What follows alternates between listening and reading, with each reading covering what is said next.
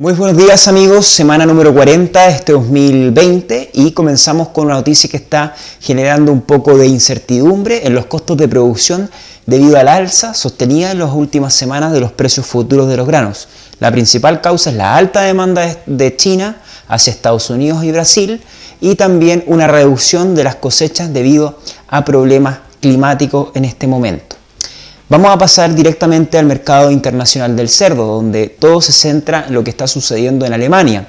Lamentablemente se ha reportado un nuevo eh, brote de un jabalí, o, un nuevo hallazgo, perdón, no un brote, un hallazgo de un eh, animal silvestre de caza, ¿ok? A través de la cacería se pudo detectar que había un cerdo positivo. Esta es una noticia muy reciente que seguramente la vamos a estar viendo durante el día y durante la semana en los diferentes medios de comunicación. La situación actualmente del mercado se encuentra con unas alzas sostenidas, principalmente de Estados Unidos del precio.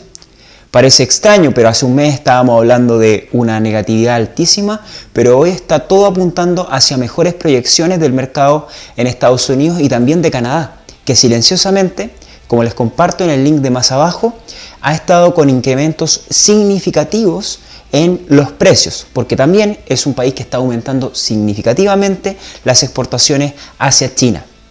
También sabemos, y como venimos hablando anteriormente de Brasil, un país que está aumentando sus proyecciones de crecimiento. Ya están saliendo algunos reportes de Brasil que proyecta un aumento del 5% de su producción de cara al 2021 y que va a llegar a las 4,3 millones de toneladas. Brasil poco a poco se sigue consolidando como un principal player en el, en el mercado internacional. Quizás ya lo es, pero cada vez está exportando más y en este momento a nivel local el consumo está aumentando y también la situación está muy positiva. Hace poco salió un reporte de China en el cual sostiene a través de su gobierno de que se han marcado objetivos muy importantes de cara al 2025 y 2030. Específicamente, para el 2025 establecerán de que van a ser un 95% autosuficientes.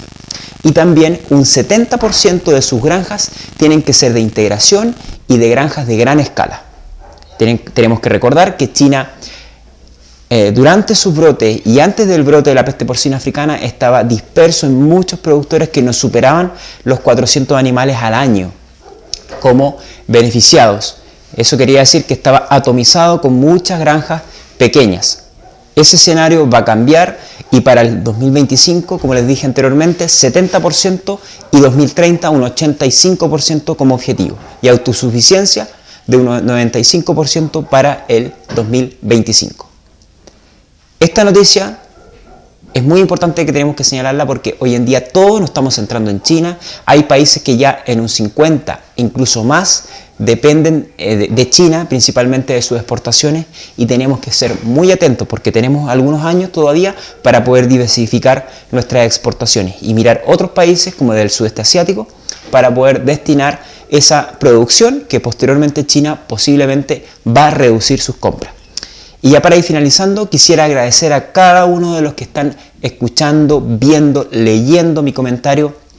Ya vamos cada semana sumando mayor cantidad de lectores y recuerden, si llegaron hasta el final, por favor, darle clic en suscribirse para que sean notificados cada vez que subamos un video de mi canal. Muchas gracias y hasta la próxima semana.